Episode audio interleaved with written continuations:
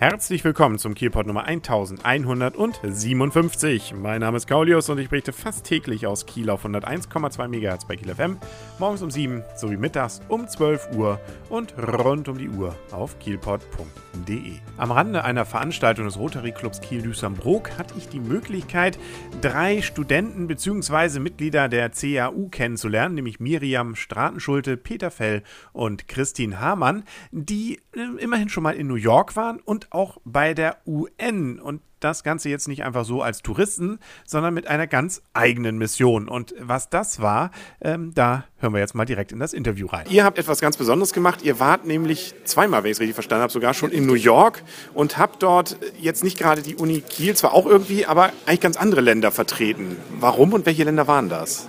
Ja, wir haben im Jahr 2010 Kambodscha und im Jahr 2011 Serbien vertreten.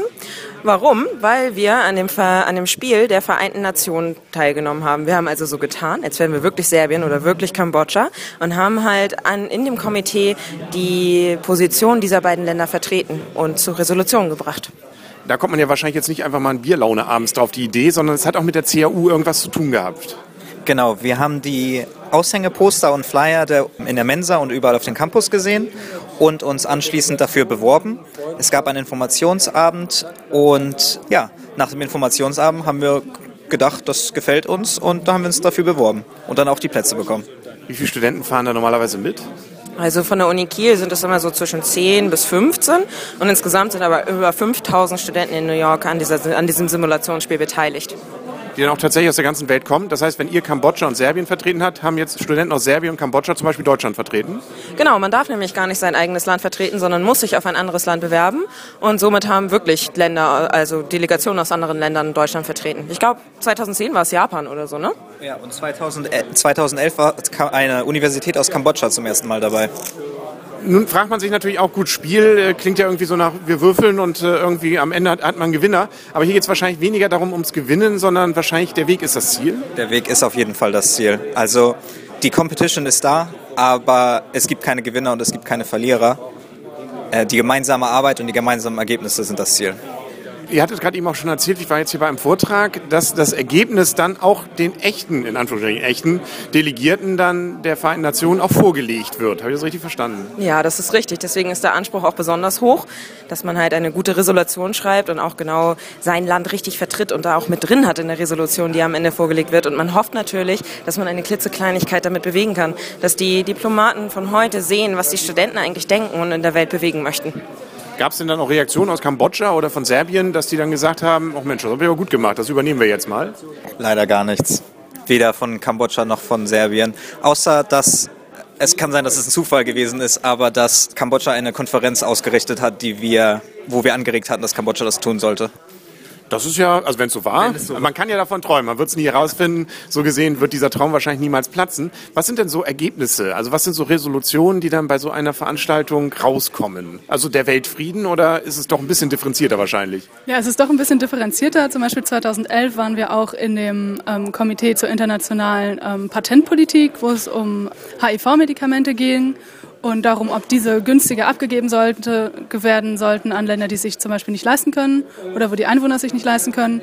Und da versuchen wir schon Lösungen zu finden, auch über die verschiedenen Mechanismen, die schon existieren, was sowohl die Länder wie die USA zufriedenstellt, als auch die kleineren Länder, die auf diese Medikamente angewiesen sind.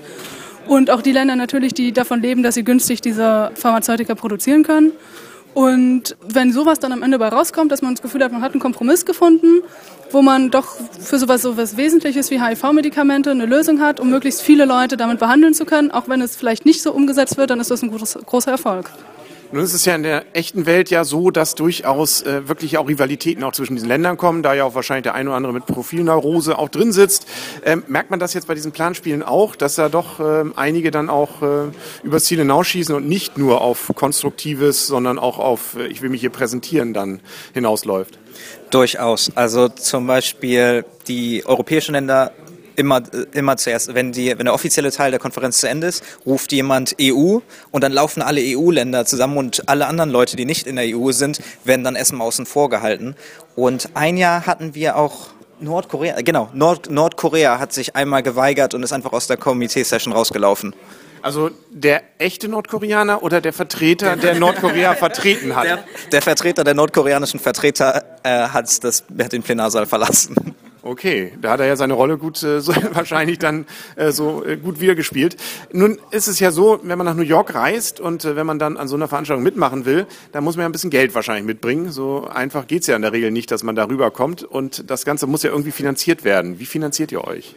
Also wir werden im Wesentlichen von der Christian-Albrechts-Universität unterstützt durch verschiedene, also durch die Universitätsstiftung, durch das International Center, vertreten von Frau Dr. Schmode und auch immer über das Studierendenparlament und ähm, dann immer unterschiedlich den Alumni-Verein, die Robert-Bosch-Stiftung. Jedes Jahr sitzt die ähm, Gruppe ein bisschen anders. Wir versuchen natürlich auch immer, uns Förderer aus der Wirtschaft zu bemühen, das aber dadurch, dass wir kein breites Werbepublikum darstellen, sehr schwierig ist. Und dann gibt es eine Eigenbeteiligung, die lag 2010 noch so bei 500 Euro, 2011 bei 800. Das ist schon eigentlich so zu viel, wenn man allen Studierenden die Möglichkeit geben möchte, teilzunehmen, ist das natürlich ein Betrag, wo es kritisch wird. Jetzt war 2012, wenn ich es richtig verstanden habe, keiner dort. Ihr habt nicht mitgemacht oder keiner aus dem Verein. 2013 überlegt ihr jetzt und äh, da ist es ja wahrscheinlich dann wieder eine zentrale Sache, inwieweit man das Geld denn wieder zusammenbekommt. Wie sieht es denn aus? Wird es was, den Weltfrieden sozusagen auch mit Kieler Hilfe wieder ein bisschen nach vorne treiben? Ja, wir gehen auf alle Fälle fest davon aus und halten auch daran fest, 2013 wieder in New York dabei zu sein. Wie viel fehlt noch? Oder also da ein bisschen fehlt noch wahrscheinlich. Ne? Also wenn man das jetzt jemand hört und sagt, Mensch, ähm, oh Mensch, ich habe hier gerade noch 10.000 übrig, was äh, weiß jetzt auch nicht, was ich damit machen soll, dann äh, an wen schickt man's? Einen Umschlag und dann an euch. Aber wo findet man die Adresse? Äh, wir haben eine Internetseite. Man findet uns unter www.isc-kiel.de. Sonst auf alle Fälle auf Google.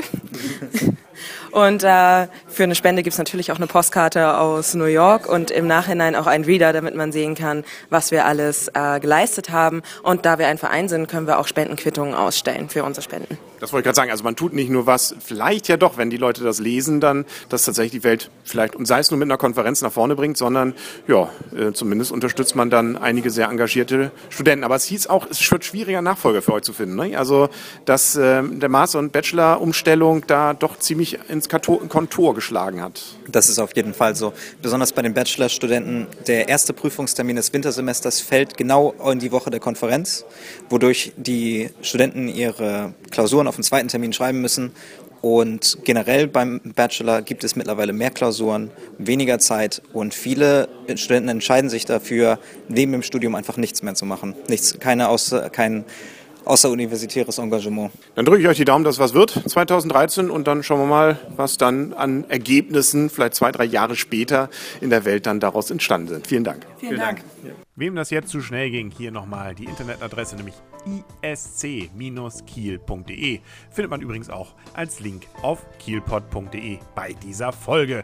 Und da finden Sie morgen übrigens auch die nächste Folge vom Kielpod, also auf kielpod.de und auch bei 101,2 MHz bei Kiel FM. Bis dahin wünscht alles Gute, euer und ihr Kaulius und tschüss.